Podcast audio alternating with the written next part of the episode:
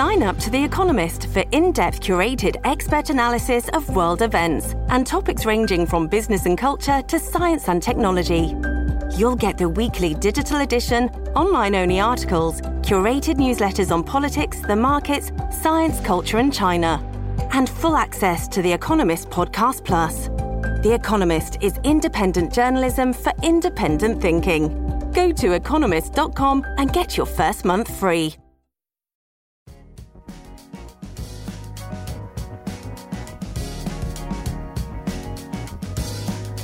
Al día con Tribunito por la mañana. A continuación, un boletín informativo con la actualidad nacional e internacional de este miércoles 23 de marzo de 2022. Unas 200 colonias del Distrito Central carecen de servicio de agua potable, problema que se convierte en el calvario de los habitantes de estas zonas ante la sequía que se recrudece con el verano y que los obliga a comprar el líquido vital.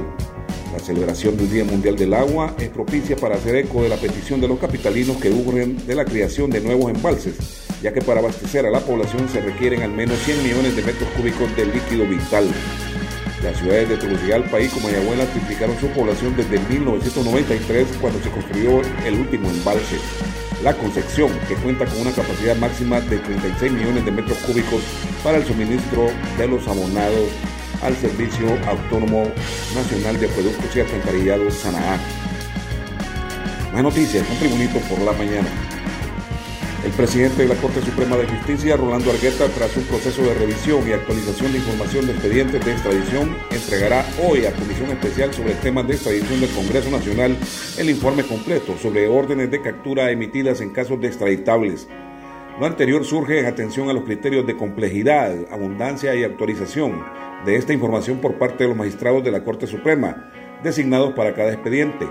Y el informe complementario responde a las consultas formuladas por la Comisión de Diputados nombrada por el Poder Legislativo para manejar este tema.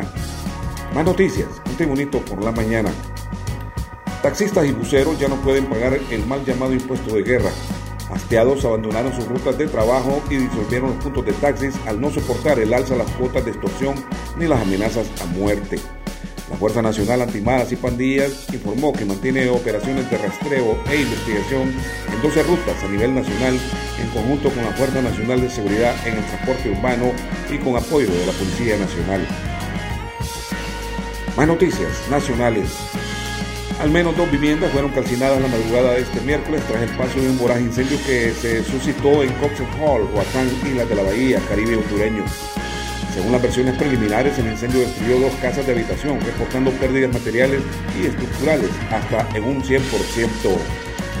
Más noticias aquí en Tribunito por la mañana.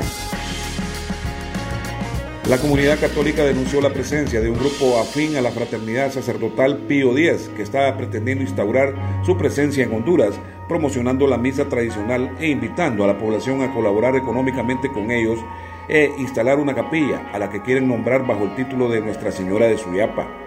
Ante esta situación, la arquidiócesis de Tegucigalpa advierte a la población que no se deje engañar, ya que este grupo no pertenece a la Iglesia Católica. Más noticias en Tribunito por la mañana.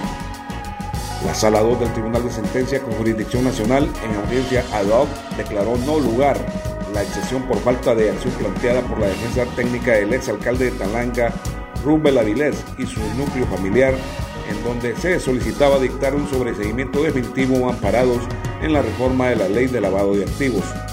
A los encausados Rubel Avilés López, Nancy Santos Ríos, Fad Celogini Avilés López, Bella Ríos Zúñiga y César Vladimir Leiva se les supone responsables del delito de lavado de activos en perjuicio de la economía del Estado de Honduras.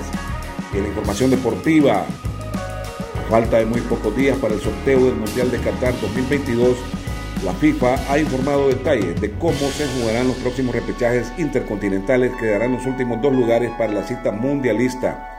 La repesca intercontinental dará dos lugares para los seleccionados que queden en zona de repechaje en las confederaciones de CONMEBOL, CONCACAF, AFC, o sea, la Confederación Asiática de Fútbol y la Confederación Oceánica de Fútbol. El quinto de la clasificación de CONMEBOL, la Federación de América del Sur, se enfrentará al quinto mejor equipo de la Asociación o la Confederación Asiática de Fútbol.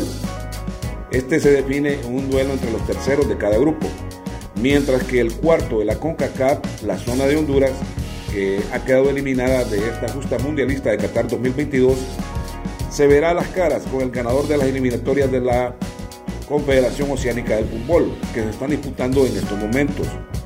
Según, confirmó la FIFA, los repechajes intercontinentales se jugarán el 13 y 14 de junio en Doha, Qatar. Es decir, que el último escollo para llegar al Mundial de Qatar 2022 lo deberán superar precisamente en el país sede de la competencia. Y este ha sido el boletín de noticias de Tribunito por la mañana de este miércoles 23 de marzo de 2022.